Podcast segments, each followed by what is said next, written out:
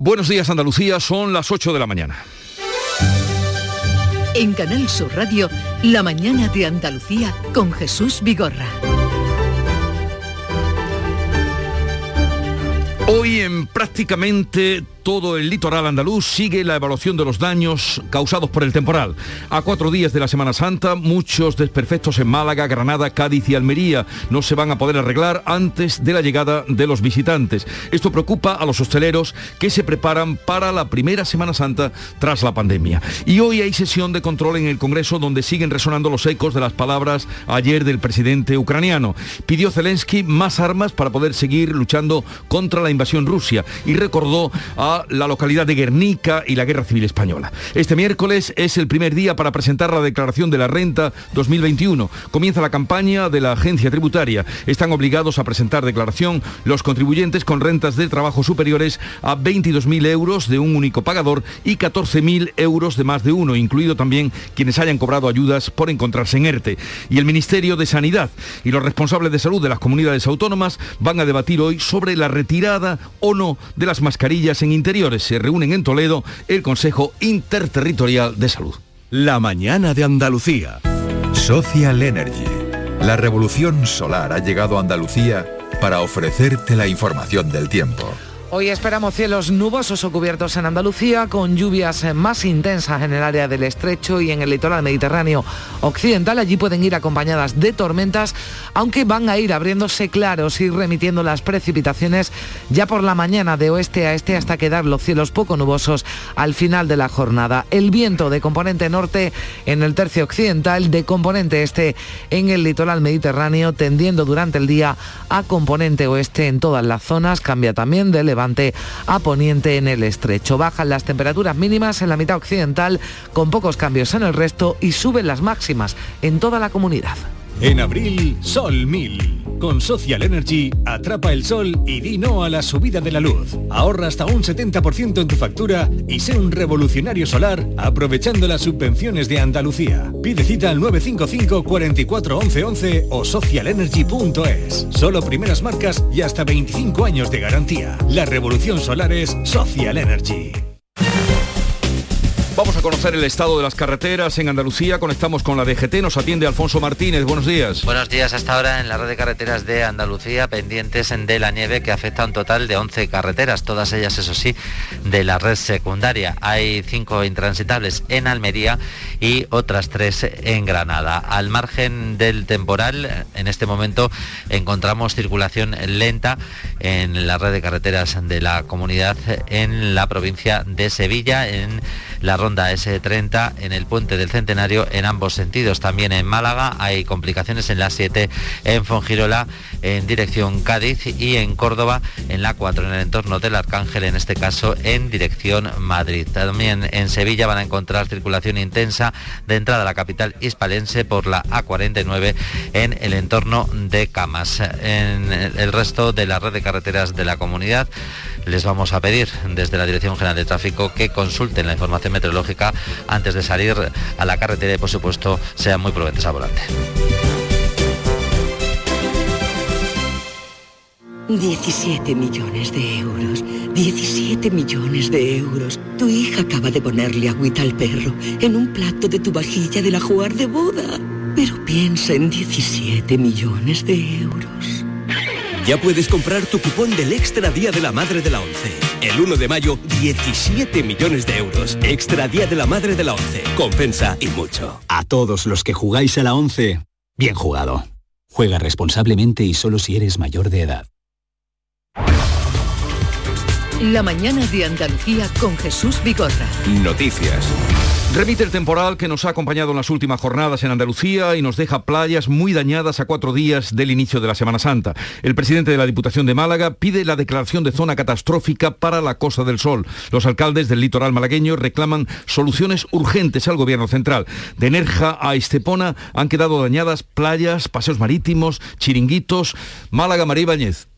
Pues es una nueva jornada de limpieza, Jesús, en todo el litoral para tener a punto las playas prácticamente a dos días del Viernes de Dolores, que es cuando se inician las vacaciones de Semana Santa en muchos casos. Son 14 los ayuntamientos, desde Nerja hasta Manilva, todo el litoral, en los que están limpiando de barro y cañas todos los paseos marítimos. También los negocios de playas se están afanando por tener a punto los chiringuitos. Y es que fíjate que ha habido pues olas de hasta 6 metros de altura que han arrasado con todo. Los compañeros de Andalucía directo ayer por la tarde comprobaban in situ cómo se están pues afanando en esas tareas de limpieza todos los negocios de, negocios de playa, los chiringuitos conocidos. Mira lo que Entre le decía. Calima, el Levante y un año desastroso, ya lo tenemos. ¿Cuántas manos aquí para intentar poner pues Mira, entre empleados y familias que han venido, amigos que lo han visto por Facebook y han venido, porque yo qué sé, estamos aquí hoy 22, 23 personas limpiando. Todo está preparado para mañana pasado como mucho, vaya después de la tormenta viene la calma, ¿no? Hay que hacer peto y hay que hacer de todo.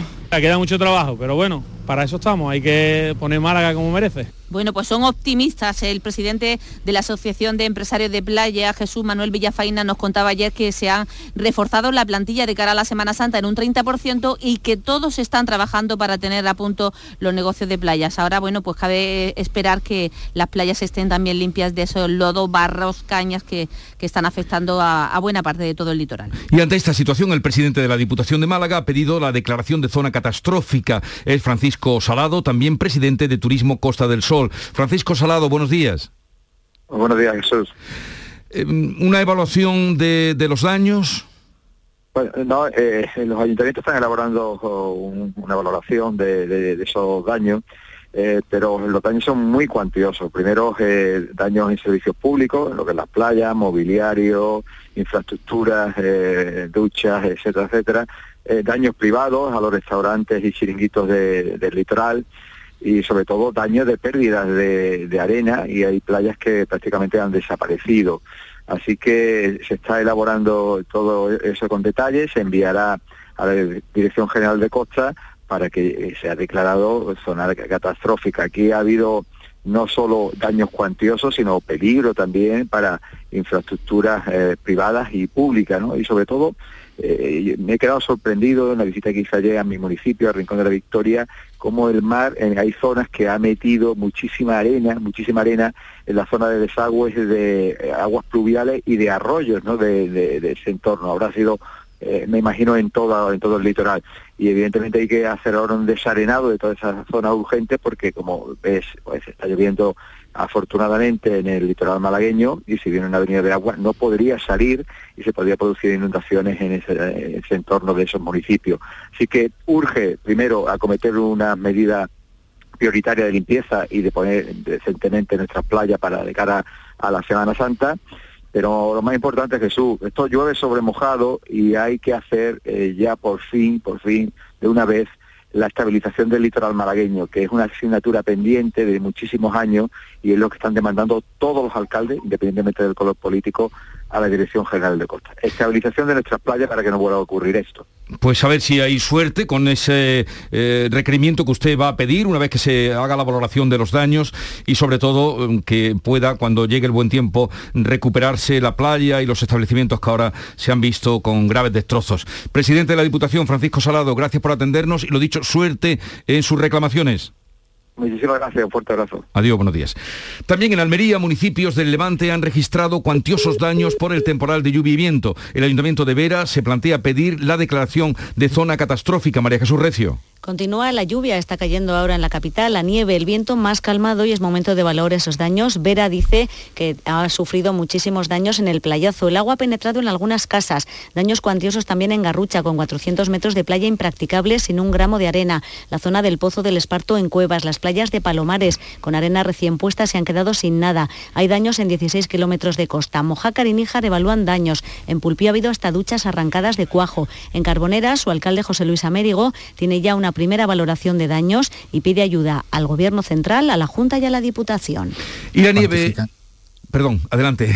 Cuantifican que los daños son de casi, de más de medio millón de, euros, tanto en playas como en, como calle y en la red de, saneamiento, así como en monumentos e infraestructuras deportivas. Se hace necesaria, por tanto, la ayuda de manera urgente Esa nieve y esa lluvia también han dañado zonas del interior, como por ejemplo Bacares con cultivos anegados. Ahora toca limpiar si el tiempo y lo permite, que no está todavía eh, muy a disposición para poder hacerlo, y a toda velocidad, que dicen llega la Semana Santa. Eh, gracias, María Jesús. Y la nieve ha causado estragos también en Jaén. Tres autobuses con 112 escolares y 10 adultos que se habían quedado parados a consecuencia del temporal. Alfonso Miranda. Fue al filo de las 10 de la noche cuando finalmente pudieron llegar a destino en perfecto estado en el término de Vadillo Castril, acompañados por diferentes patrullas del destacamento de tráfico de la Guardia Civil de Baeza, tras el trabajo de las máquinas quitanieves y los operarios de carreteras. A esta hora de la mañana permanecen los problemas de circulación en la autonómica 319 para acceder al interior del Parque Natural de Cazorlas y las Villas y también en la autonómica 317 desde Hornos a Santiago de la Espada. Y en Cádiz la línea ha sido la localidad más afectada, dicen los vecinos que eh, están acostumbrados a temporales, pero no como el que ha arreciado en las últimas horas. Cambiemos ahora de asunto. El presidente de Ucrania invoca a Guernica en su intervención en el Congreso de los Diputados, en la que ha pedido a la Unión Europea más armas para su ejército y sanciones más duras para Rusia. Carmen Rodríguez Garzón. Sí, ante diputados y senadores y un grupo de refugiados ucranianos, Zelensky relataba algunos episodios espeluznantes que dejan ya los 42 días de guerra en Ucrania. Las madres en Ucrania escriben en las espaldas de sus hijos con bolígrafos sus nombres y los de personas cercanas para que si matan a sus padres exista una pequeña posibilidad de que estos niños sean salvados. Reclamaba además una intervención más contundente por parte de España y sus socios europeos. Tras el discurso de Zelensky, el presidente Pedro Sánchez tomaba la palabra, calificaba de sobrecogedor el testimonio de su homólogo ucraniano y se comprometía a mantener la ayuda humanitaria y militar. Seguiremos apoyando como hasta ahora las sanciones más duras contra el régimen de Putin. También seguiremos aportando ayuda humanitaria y asistencia financiera. Y también, por supuesto, vamos a continuar enviando equipamiento militar Sánchez que anunciaba que el centro de refugiados de Málaga, el cuarto de España, se va a abrir esta misma semana. Además, Zelensky pedía a empresas, empresas españolas como Porcelanosa, Sercove y Maxan que dejen de operar en Rusia. Sé que muchas empresas han parado su actividad en Rusia y les expreso mi agradecimiento, pero quiero dirigirme a compañías como Maxam, Porcelanosa y Sercove para pedirles que dejen de hacer negocios con Rusia. Porcelanosa, Porcelanosa ha negado este punto, ha explicado que interrumpieron la relación comercial con Rusia en cuanto estalló el conflicto. Solo han entregado un pedido que ya les habían pagado. La cúpula de la compañía explicaba su responsable Héctor Colón, que viajará hoy a Madrid para hablar con el embajador ucraniano y aclararle su posición. Nosotros, excepto un compromiso que teníamos que significa el 0,009, paramos todas las cargas. Ese compromiso estaba ya pagado, teníamos la obligación, como empresa que somos, de, de cargarlo y España en línea con lo que han hecho otros países europeos, ha anunciado la expulsión de 27 diplomáticos rusos tras los últimos ataques cometidos por el ejército de Putin en su invasión a Ucrania. Desde Moscú, su gobierno ha señalado que todas las decisiones de este tipo tendrán su respuesta correspondiente. Esto es lo que ocurría este martes en el Congreso, martes por la tarde, donde a las 9 de esa mañana se retoma la actividad plenaria con la sesión de control al gobierno. Madrid, Carmen del Arco. Buenos días. El Congreso va a perder en unos minutos la cara amable que mostraba ayer por la tarde ante Pedro Sánchez cuando intervenía mostrando el apoyo del país al ucraniano Zelensky. La sesión de control va a devolver la confrontación primero ante la pregunta de Cuca Gamarra que ya se ha estrenado como contendiente directa de Pedro Sánchez en semanas pasadas, pero que hoy se presenta como secretaria general. Realizará una pregunta genérica como suele hacer el Partido Popular para luego adentrarse en los temas polémicos del día. Probablemente saldrá la reunión que mañana mantendrá Pedro Sánchez con Núñez Feijó en Moncloa. Y dos preguntas más a Sánchez. Una de la portavoz de Bildu, que se interesa por el periodista vasco Pablo González, detenido e incomunicado en Polonia, y otra de Carlos Adanero, es diputado expulsado temporalmente de Unión del Pueblo Navarro, socio electoral del Partido Popular, que se cuestiona la continuidad del gobierno de coalición ante las discrepancias sobre el Sáhara y el aumento del gasto militar. Todas las nueve. El presidente del gobierno, por cierto, conectaremos a las 9 con el Congreso de los Diputados, volveremos a conectar. El presidente del gobierno viaja mañana a Marruecos junto al ministro de Exteriores. Pedro Sánchez se va a reunir con el rey Mohamed VI para hablar de las relaciones entre ambos países tras el cambio de postura de España con respecto al Sáhara. El momento elegido por Mohamed VI para la visita de Sánchez cobra una especial relevancia ya que será en pleno Ramadán que comenzó en Marruecos el día 3 de abril. Las visitas de líderes de otros países no son habituales durante el Ramadán y los almuerzos o cenas oficiales se convierten en esos casos en invitaciones al iftar, comida con la que los musulmanes rompen el ayuno preceptivo que deben guardar desde el alba hasta el ocaso. De ahí que señalara la importancia de este viaje el ministro de Exteriores José Manuel Álvarez. Y que tras ese encuentro, a invitación del rey eh, Mohamed VI, tendrá lugar un iftar, eh, una ruptura del ayuno y una cena y quiero subrayar esto porque invitar a alguien externo al círculo familiar a un iftar, a una ruptura del ayuno en un periodo como es el de Ramadán, es un signo de amistad muy fuerte por parte del rey Mohamed VI. Además de su reunión con Mohamed VI, mañana jueves Sánchez va a protagonizar al día siguiente diversos actos dentro de una agenda que Álvarez ha explicado que se está terminando de cerrar. Pero antes de viajar a Marruecos recibirá al nuevo líder del Partido Popular, Alberto Núñez Feijo. Sí, lo va a recibir Pedro Sánchez en la Moncloa. Núñez Feijo ha advertido de que si quiere su apoyo para las medidas económicas tendrá que aceptar alguna de sus propuestas. Desde Moncloa responden que la oposición de Estado no se predica, se practica y el momento puede ser decía la portavoz del Gobierno, la convalidación del decreto de respuesta a la crisis de Ucrania, aunque Isabel Rodríguez remite a un marco más amplio recuperar consensos básicos y por tanto es una propuesta abierta a algo que además yo creo que es una demanda de los españoles y de las españolas y es que el gobierno se pueda entender con el principal partido de la oposición. Apuntaba Isabel Rodríguez a la renovación del Consejo General del Poder Judicial, pero los populares sin que haya unos contenidos previstos priorizan la economía, cómo bajar la inflación, decía Cuca Gamarre, la comprometida bajada de impuestos. Para empezar, lo que hay que hacer es cumplir aquello que se acuerda, ¿no? Y ese es un camino importante para poder seguir avanzando en la confianza que tiene que existir para llegar a los, eh, a los acuerdos. El gobierno andaluz vuelve a descartar el adelanto electoral en Andalucía. Niega los rumores que apuntan a junio como mes de elecciones y señalan que los comicios serán después del verano si la oposición no bloquea la acción del gobierno. Tanto el vicepresidente Juan Marín como el portavoz Elías Bendodo insisten en que el gobierno va a agotar la legislatura, aseguran que el Ejecutivo tiene aún mucho que hacer antes que llamar a las urnas. El portavoz, el consejero de la presidencia, dice que los comicios van a ser después del verano. Hace una advertencia contra los que tienen prisas en referencia a Vox y también dejaba un mensaje al Partido Socialista. Este mensaje le puede valer a los partidos de la oposición. Yo lo digo porque llevan algunos meses, algunos años en campañas electorales y cuando llega el momento de la verdad, a lo mejor llegan desfondados. Otros, en cambio, no han aparecido todavía, no han comparecido, mejor dicho, a la carrera.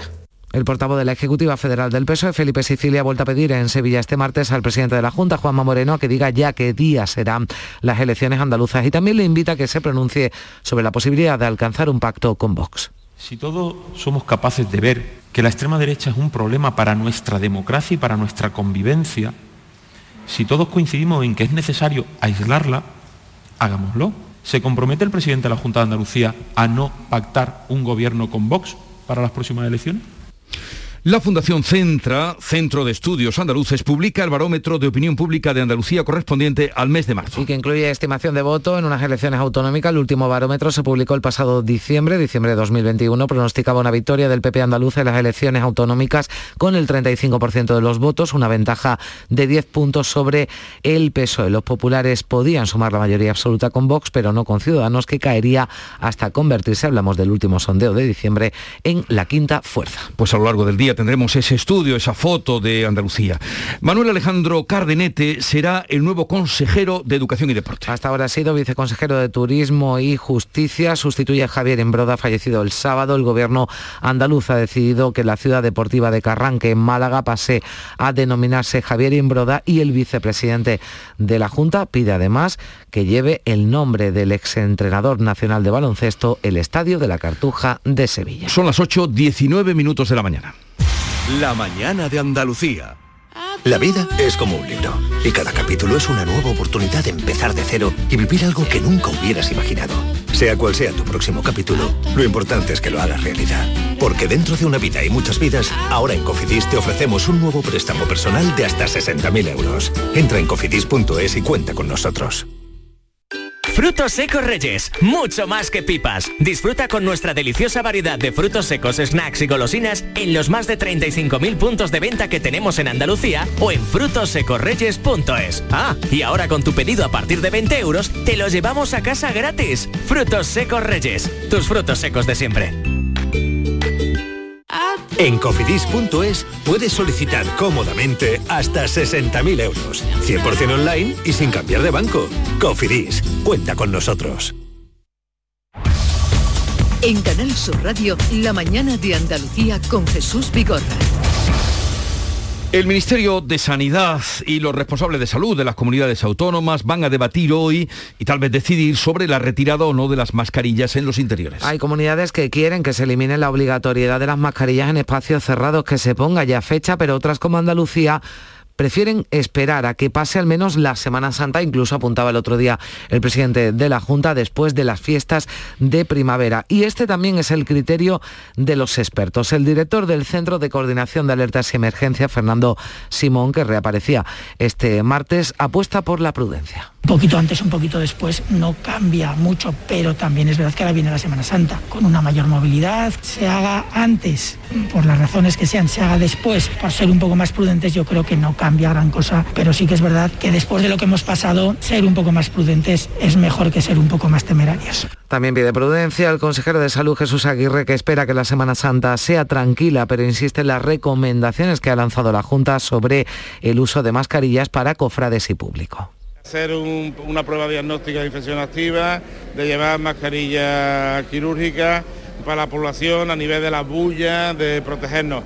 Lo que tenemos que concienciarnos que estamos en pandemia, por desgracia, todavía, y aunque entremos en una normalidad desde el punto de vista eh, de Semana Santa, pero con muchísimas precauciones.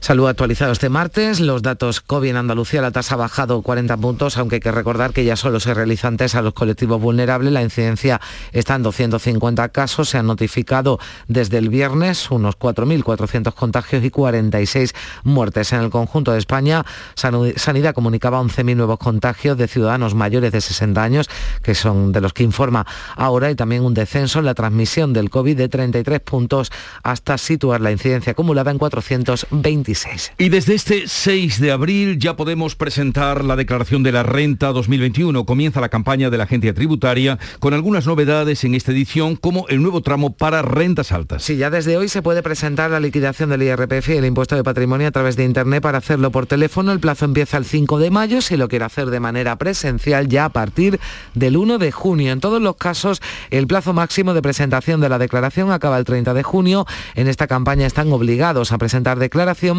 los contribuyentes con rentas del trabajo superiores a 22.000 euros de un único pagador o 14.000 euros de más de uno, ojo, incluidos quienes hayan cobrado ayudas por encontrarse en ERTE. Hay ventajas fiscales para quienes hayan hecho reformas en casa pensando en la eficiencia energética con deducciones del 40 al 60%. Además hay 12 deducciones que son exclusivamente de aplicación autonómica y que pueden ayudar a reducir la factura fiscal, entre ellas la inversión en vivienda habitual por nacimiento o adopción de hijos o por gastos en defensa jurídica. Y en este punto vamos a saludar a Francisco Urbano, es jefe del Gabinete de Estudios de la Asociación Andaluza de Asesores Fiscales. Francisco Urbano, buenos días.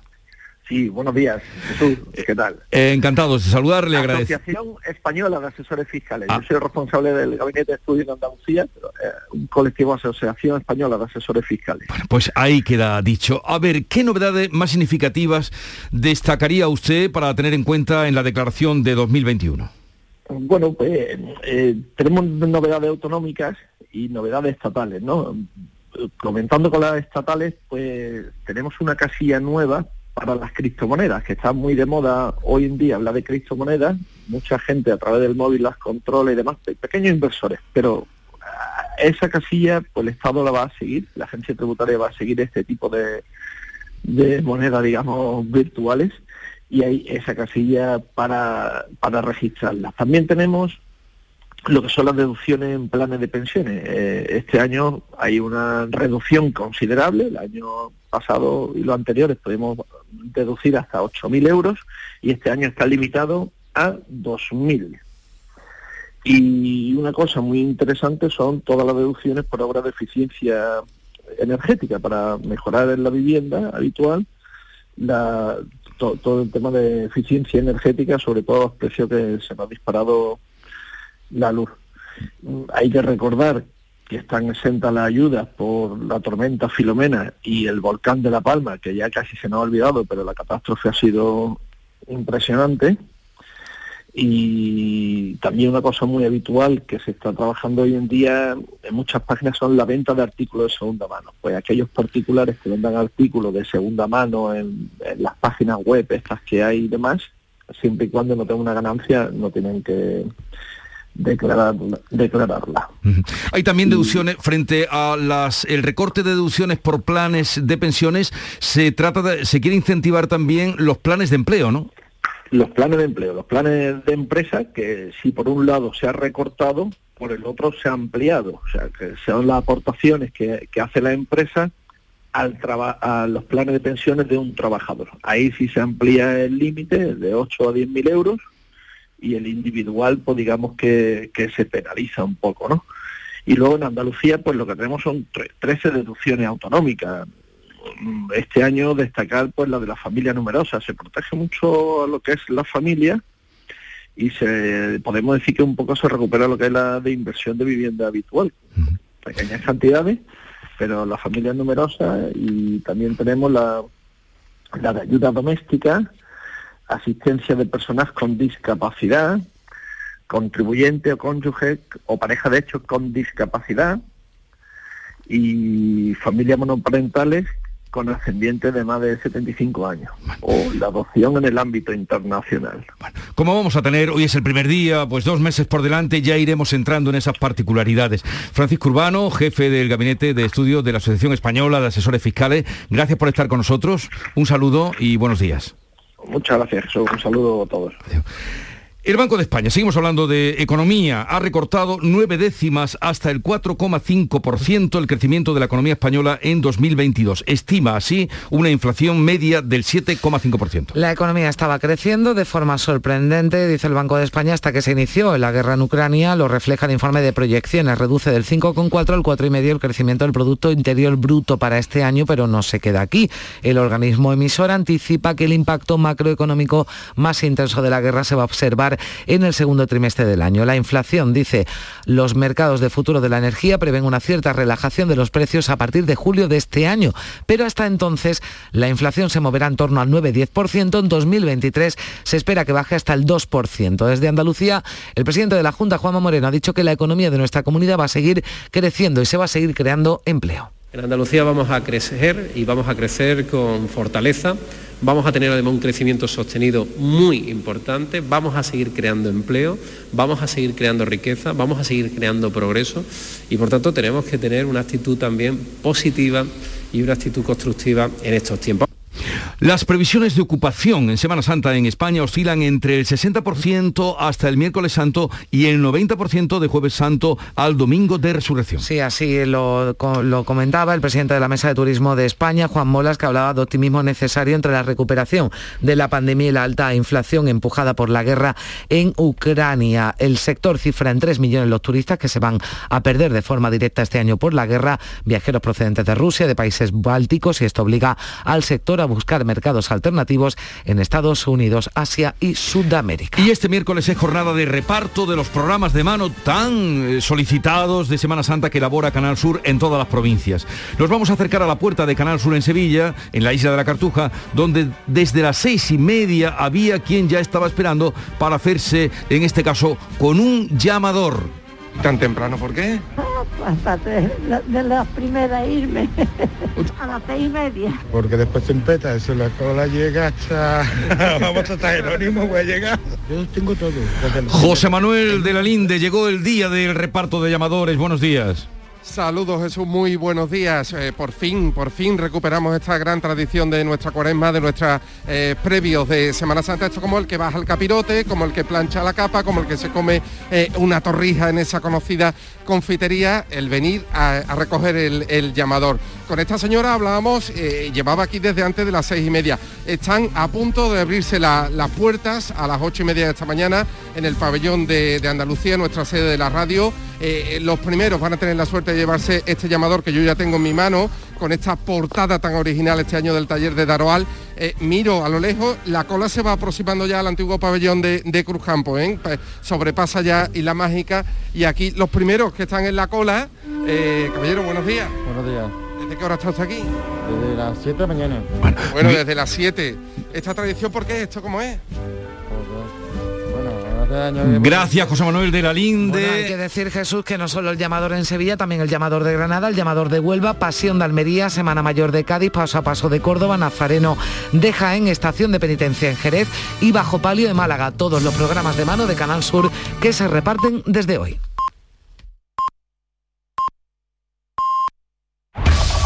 En la mañana de Andalucía de Canal Sur Radio. Las noticias de Sevilla. Con Pilar González.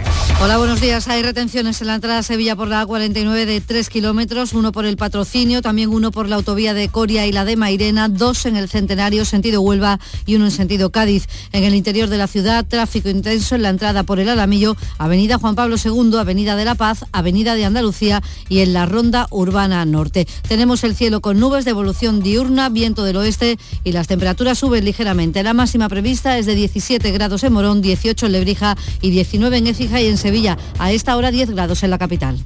Automóviles Berrocar, más de mil coches de todas las marcas y modelos. La mejor garantía del mercado, inmejorable financiación, sin sorpresas de última hora y con total transparencia para que la compra de tu nuevo coche sea una decisión inteligente. 50 concesionarios Berrocar y más de 700 talleres concertados en territorio nacional. Entrega a domicilio totalmente gratis. GrupoBerrocar.com en media hora Canal Sur Radio comienza a repartir el llamador de papel. Como otros años se puede traer leche para el banco de alimentos. Hay sevillanos que han llegado a las seis y media para ser los primeros en tener el llamador en sus manos. ¿Y tan temprano por qué? Ah, pues de las primeras irme.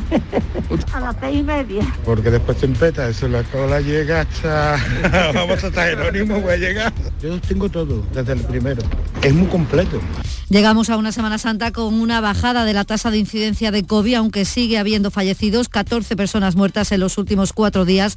Los contagios bajan ligeramente a 789 casos. La incidencia, por tanto, es de 179 casos por 100.000 habitantes. En la capital, algo peor, 210 en esta Semana Santa, el Arco de la Macarena lucirá con el color ocre que tenía en su origen. La restauración ha concluido y estará cerrado al tráfico, al igual que todo su entorno. Ha recuperado el color y se han respetado los materiales primitivos, como señala uno de los responsables de los trabajos, Óscar Ramírez. Hemos encontrado el ocre, la almagra, el negro, humo de pez. El edificio en general ha ganado no solamente en policromía, en historia y yo creo que también en disfrute de todo el mundo. En cuanto a la feria, los caseteros decidirán el viernes si mantienen los paros o no. Lo hará la Junta Directiva de la asociación que los aglutina, pero no será en asamblea. El sindicato UGT entiende que sus reivindicaciones carecen de fundamento y recuerda que la reforma laboral no ha tocado en absoluto la jornada laboral. Observa el sindicato tintes políticos en las protestas.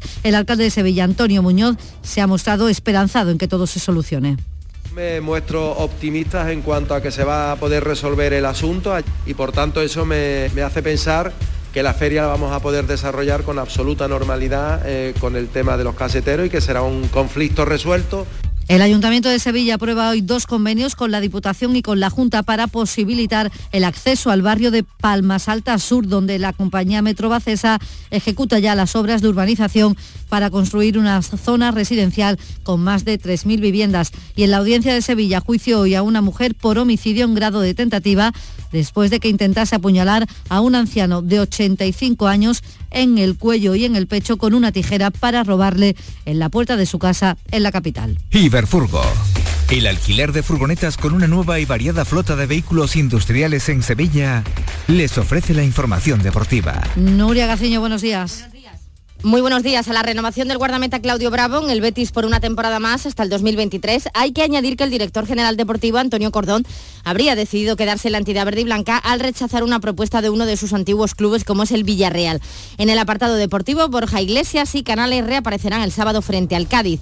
En el Sevilla, todo apunta que el Papu Gómez estará disponible para el partido liguero del viernes ante el Granada. El delantero argentino se ha reincorporado al grupo tras algunos días trabajando en solitario. ¡Guau! ¡Vaya furgoneta! La he alquilado en Iberfurgo. Está súper nueva. No parece de alquiler. Ya, en Iberfurgo disponen de una flota en perfecto estado y te ofrecen presupuestos a medida. En Iberfurgo somos expertos en alquiler de furgonetas de carga, pasajeros y carrozados. Visítanos en iberfurgo.com o en Sevilla en el Polígono Industrial Parsi. La Real Orquesta Sinfónica de Sevilla lanza hoy un abono especial Amado Brahms para conmemorar el 125 aniversario de la muerte del compositor, 30% de descuento para tres conciertos. Muchos músicos, mucha gente de Sevilla es un gran enamorado de Brahms. Y hemos hecho esta- este año, pues tenemos en esta temporada tres conciertos, precisamente uno este jueves y viernes. Creo que es una oportunidad para conocer profundamente la música de Brahms. Es el director gerente del arroz, Pedro Vázquez. A esta hora 8 grados en Pruna, 6 en el Rubio, 8 en Saltera, 10 en Sevilla.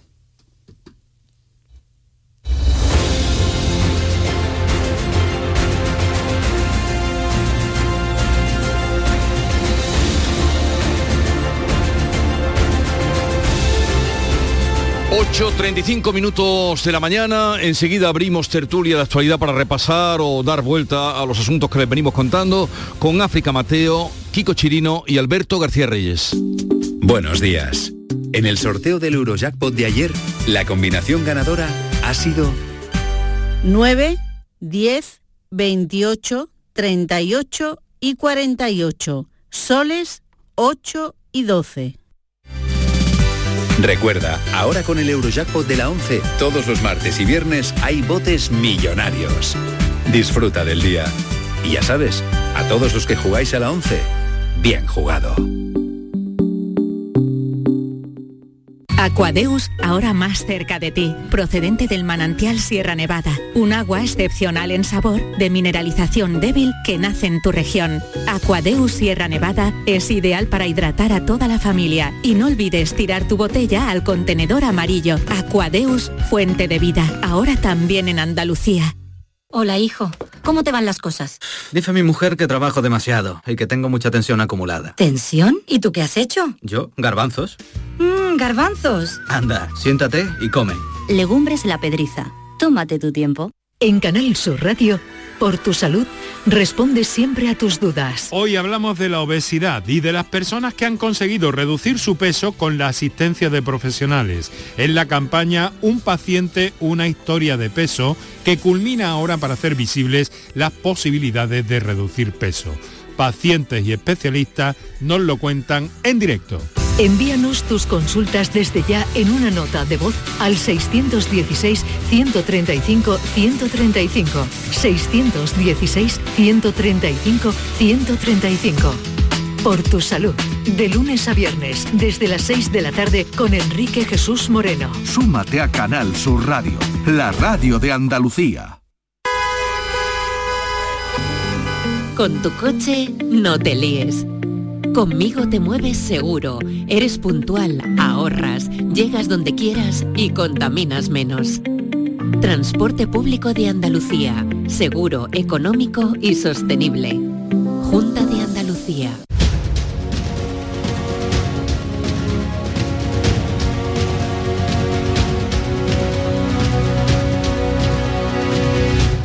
En Canal Sur Radio, la mañana de Andalucía con Jesús Vigorra. Y con África Mateo, delegada de Ideal en el Ejido. Buenos días, África. Buenos días.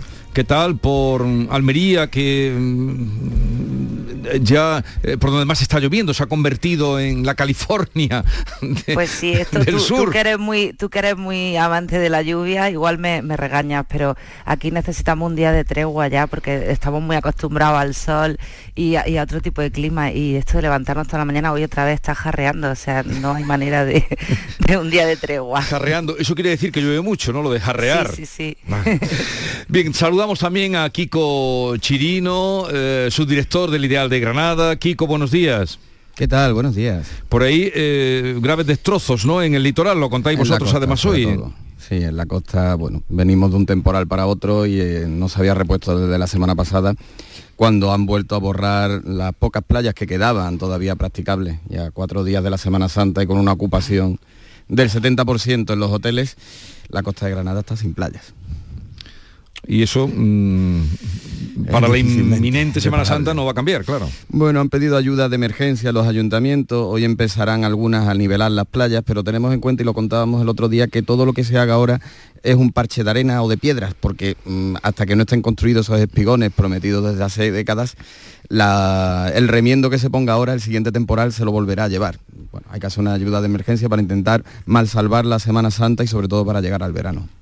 Me estás diciendo lo mismo, más o menos, que me decía el presidente de la Diputación de Málaga hace un momento, que, lamentándose de la situación que tiene y diciendo, esto ya lo venimos diciendo, esto ya. Sí, pero es que esto pasa así en todo el litoral mediterráneo porque eh, se está esperando la estrategia litoral que tiene que diseñar Costa, que está todavía en fase de alegaciones, y entonces tanto Málaga como Granada y Almería estamos igual, estamos a la espera de, espigones que, que protejan las playas que están absolutamente devastadas. Almería está igual que Granada, o sea, todo el levante se lo ha comido y en la zona de Roqueta Agua Dulce es que ha llegado el agua a los chiringuitos, están todos los sótanos de los chiringuitos inundados y este es el percal que tenemos a la Semana Santa vista a cuatro días.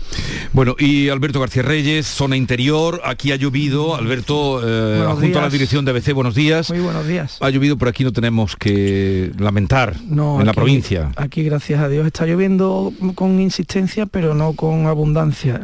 Bueno, la lluvia, mm, para la agricultura, esta lluvia es buena para la Semana Santa que está a punto de llegar, pues empieza a ser preocupante. dicen que el domingo, bueno, que el, domingo hay buen tiempo. ¿Qué sabes tú? Y hay, y, hay, una predicción de, temperatura máxima de 28 grados. Eh, pero luego lunes y martes eh, da, una previsión. La primera previsión que se ha lanzado es de agua. Bueno, ya está, esto es, esto es, eh, es así, mucho más preocupante lo que está pasando en el litoral, como comentaban Chico y, y África porque ahí se mueve eh, se mueve mucho dinero y, muchas familias dependen de eso para que la falta otra vez volvemos a lo que decíamos la semana pasada con el tema de los espigones no la falta de previsión el, no aplicarse el viejo refrán de que prevenir es, curar, eh, pues, eh, mm, pues está provocando destrozos que no solo van físicamente al litoral, sino sobre todo al bolsillo mm. de, los de, los de los andaluces orientales. Hoy te ganan, ¿eh? Hoy está aquí muy presente Andalucía Oriental, ¿eh? Me, alegro muchísimo. yo computo a media, yo computo a media. A ver, si, a ver si alguno, bueno, tú eres, tú eres de por aquí, eres de Osuna, ¿no? Osuna, de Osuna. o sea, eh, eh, eh, a ver si alguno de los dos me invita por ahí, yo estoy encantado. Pero ahora en Semana Santa te vas a ir de Sevilla. No, Semana Santa, Semana Santa un poquito. Porque además tiene mucho trabajo en, en el ABC, que da cuenta, cumplida cuenta de todo lo que acontece. Vamos a comenzar, tenemos muchos temas que hablar, incluso luego hablaremos de mascarillas y mascarillas no, que se va a dilucidar hoy en Toledo. Mm, ha salido, de nuevo ha aparecido Fernando Simón, pero de eso hablaremos después. Eh, hablemos antes de la locución del presidente ucraniano, Zelensky, pidió mm, armas directamente. Eh, Ignacio Camacho escribe hoy una, una columna que la titula El héroe, tengo aquí ya la, leía a primera hora de la mañana, El héroe en directo, muy, en, fin, donde eh, hablaba de la figura de Zelensky y bueno, pidió también paz, eh, pidió armas, dijo nombre de tres empresas con su nombre, que han empezado ya a correr para ver que algunas a lo mejor es porque, por ejemplo, Porcelanosa va a llevar a la propia embajada de, Ucrania, pues la documentación de que era un pedido que tenían pagado, en fin, no lo sé. ¿Y, qué os pareció del discurso? ¿Qué destacaríais del discurso que, dio en el Congreso? Nos enteramos casi por casualidad porque lo de la traductora era un poco complicado de sí, Son los primeros, sí, la verdad que vamos. La traducción era un poquito farragosa, o por decir alguna palabra suave. Eh, sí que es verdad que, no, que, nos costó seguirlo, pero bueno, en términos generales el, discurso es un, discurso, entiendo que lógico en las circunstancias, en el contexto mm, eh, actual.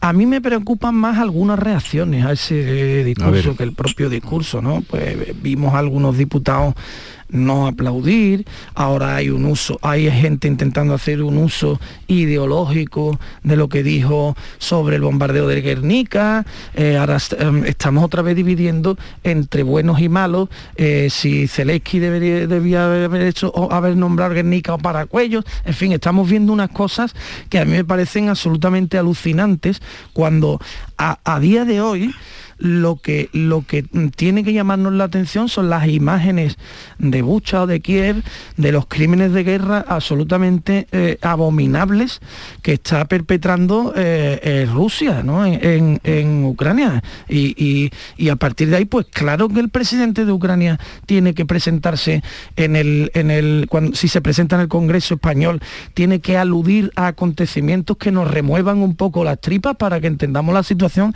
que están viviendo los ucranianos que es límite, la verdad. En ese sentido, me parece absurdo y surrealista que se abran debates, eh, eh, mm, digamos, carpetobetónicos aquí en España acerca de si ha dicho el Guernica o no ha dicho... Oiga, un poco de empatía, lo primero, porque les está hablando el presidente de una nación que está siendo asediada ilegalmente eh, y, está siendo víctima de un criminal de guerra. Pero a mí los detalles que comenta Alberto me parecen un poco anecdóticos porque al final eh, fueron tres diputados los que no aplaudieron, todo el mundo eh, mostró el máximo respeto porque sí que se levantaron de su sitio y la actitud yo creo que fue ejemplar. En el tema de nombrar acontecimientos históricos, yo creo que es que Zelensky lleva una buenísima estrategia. En cada país al que se ha dirigido a, su Parlamento ha aludido a un acontecimiento que le, que le iba a levantar a ese país recuerdo y que le iba a generar empatía. Yo creo que es que la política de comunicación que está siguiendo es, es perfecta porque, porque al final, eh, frente a una política absolutamente cerrada como la de Rusia, no sabemos nada desde que, se, desde que Sputnik, la televisión y, el otro canal ruso no, no emiten en, fuera de Rusia, no tenemos ni idea de, de lo que está pasando allí, ni ellos pueden comunicar nada, lo cual es un desastre desde el punto de vista de la comunicación y en cambio eh, pues Ucrania está todo el día comunicando y las redes sociales son una pasada. Si las seguís, o sea, mm. llevan una imagen absolutamente medida y todos los discursos también están perfectamente medidos. Él tiene dos estrategias cuando habla. Una es eh, aludir a algún acontecimiento histórico que le haya causado dolor al país al que se dirige y otra es la de nombrar a las empresas que siguen trabajando allí.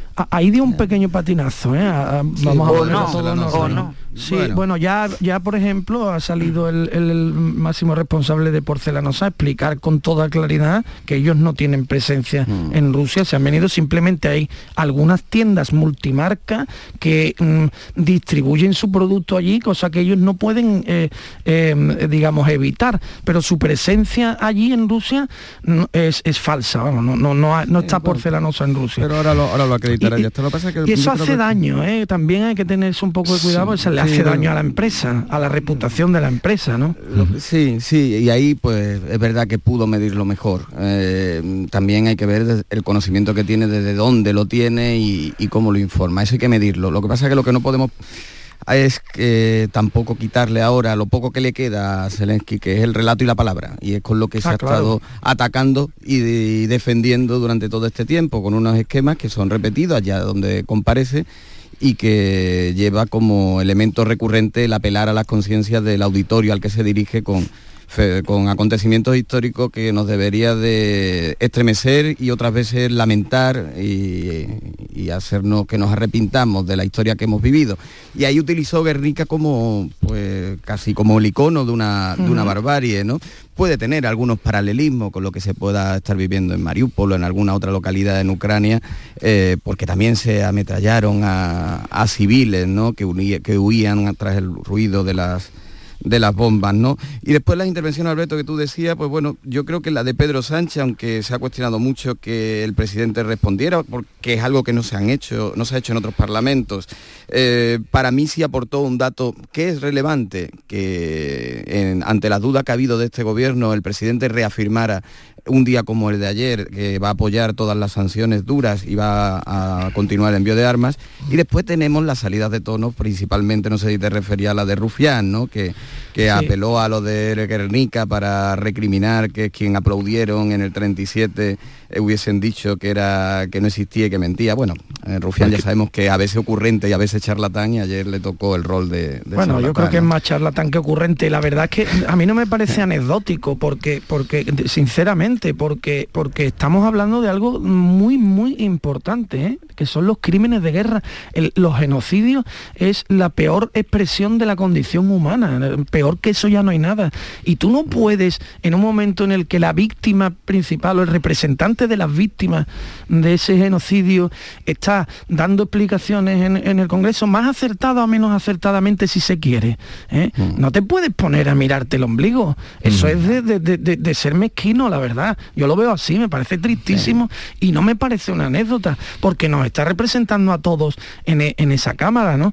Eh, entonces, claro, a esa gente hay que señalarla, hay que decirle, oiga, usted no, solo por usted la- no sabe ni dónde está de pie, ¿eh? no es el momento señalan de esto. Pero se señalan solo porque son una minoría. Ya al final esas salidas de tono eh, eh, tienen una relevancia, tiene que tener una solemnidad el Congreso, es una metedura de pata impresentable lo que hacen, pero es, anécdota porque es anecdótico dentro del conjunto. Y ellos mismos se señalan y afortunadamente pues Rufián se señaló con, con esa con esa majadería que, que yo creo que no tiene ninguna continuidad ni, ni ningún refrendo, ¿no?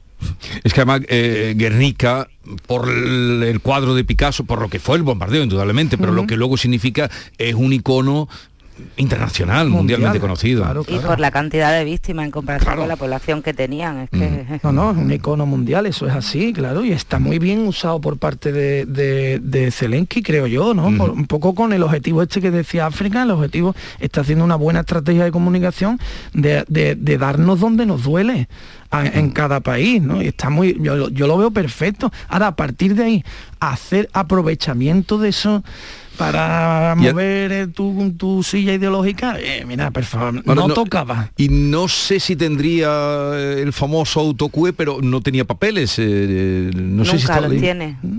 Que eso es mm, también digno, sí. de- porque tendrá cosas este hombre en su cabeza, pero habla sin papeles, eso está bien. Nunca los tiene y además cuando aparece en las comparecencias, que muchas veces, aunque luego lo graba una cámara oficial, aparece con su móvil hasta que ya se sienta y, y se pone delante de la cámara, yo nunca he visto que haya un autocue ni nada por ahí, o sea que yo creo que es que no, que, Es, que lo es tiene actor, preparado. eh, eh, Claro. Exactamente, es tiene actor. capacidad de memoria. Pero era el actor además cómico. Cómico. Sí, sí. Donde ha llegado, Pero tiene ese, ese talento, lo tiene. llega esa oportunidad, como aludía yo a Ignacio Camacho y otra gente, ayer eh, Arturo Pérez Reverte también, ¿no? De, de cómo llega el momento de la oportunidad que Mm. te brinda para ser un un cobarde, un valiente, un eh, Bueno, amedrentado. Hay, hay un dato que a mí no me parece menor, al contrario, me parece importantísimo, que es el tiempo que, que- que- que de duración, la duración de, la- de las comparecencias tiene que ser mm, limitada y concreta, porque ha de salir corriendo, tiene que estar permanentemente cambiando Claro. de sitio